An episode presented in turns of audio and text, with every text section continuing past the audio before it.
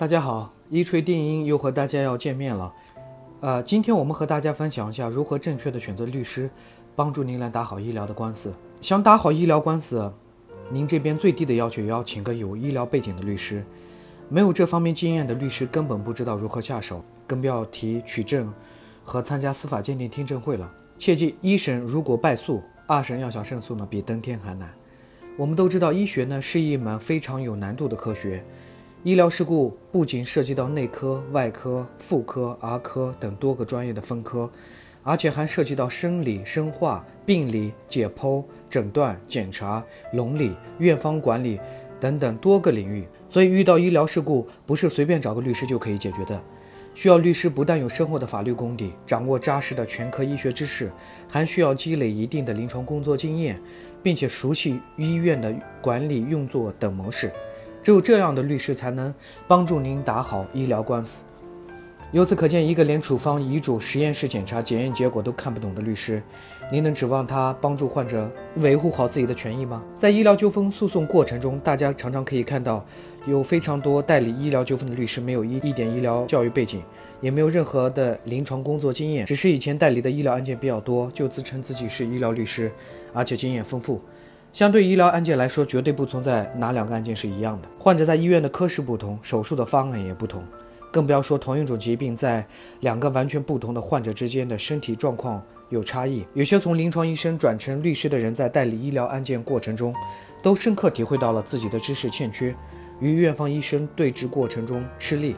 更何况一个没有任何背景的律师了。伊顿在这里特别要告诉大家的是，刚从医学院毕业的、没有亲自从事过临床工作的律师，很难讲就是医疗律师的。实际从事临床工作的人，处理病人、给病人的用药选择、调整用药剂量、改变调整病人的治疗方案、手术的切口选择，以及后期相关的检查、护理、治疗，都必须在实际的临床工作中运用，才能积累经验。如果没有实际的临床工作经历，很难找出医疗机构在整个救治过程存在的问题，也就没法帮助患者及家属维护好合法权益了。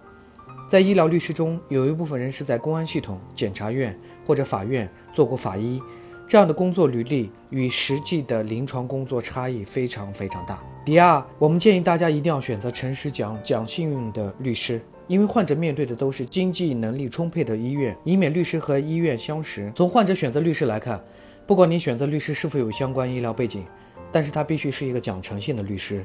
也就是这个律师必须和你讲实话。所谓讲实话，就是律师诚实的告诉你能达到什么样的诉讼结果，不能达到什么样的诉讼结果。在我国，有些律师为了能抢到案件，在和患者及家属沟通的过程中，向患者及家属虚假承诺了很多结果。包括胜诉能赔多少钱，败诉能赔多少钱，结果与承诺完全的不相符，这样的律师可以说是完全不负责任的。从我们代理的医疗案件来看，能够让法官支持以及信服支持诉讼请求，对举证和诉讼陈述思路有着非常高的要求，司法鉴定结果存在很大的变数。如果医院认可存在的过错，赔偿数额相对来说会比较少。在诉讼前就跟患者及家属信口开河、夸夸其谈，往往带有很多不切实际的东西，对患者及家属没有任何法律上的保障。从社会上来看，忠言逆耳。所以我们给患者的忠告就是：如果您在小城市，法律资源不是很丰富，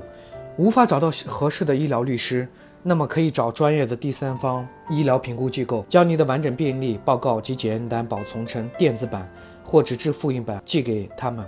委托他们帮您制作一份专业的评估报告。这样您在当地城市再找个普通的律师帮助您走法律流程即可。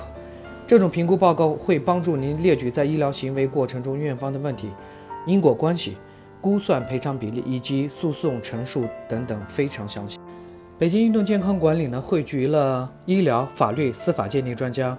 帮助您专业的分析评估病例，让您明晰医疗过程中院方是否存在过错、过错比例，解除您的疑问，告知您客观合理的维权意见。在诉讼环节中，司法鉴定听证会过程中，可以更有效地提高鉴定的质量。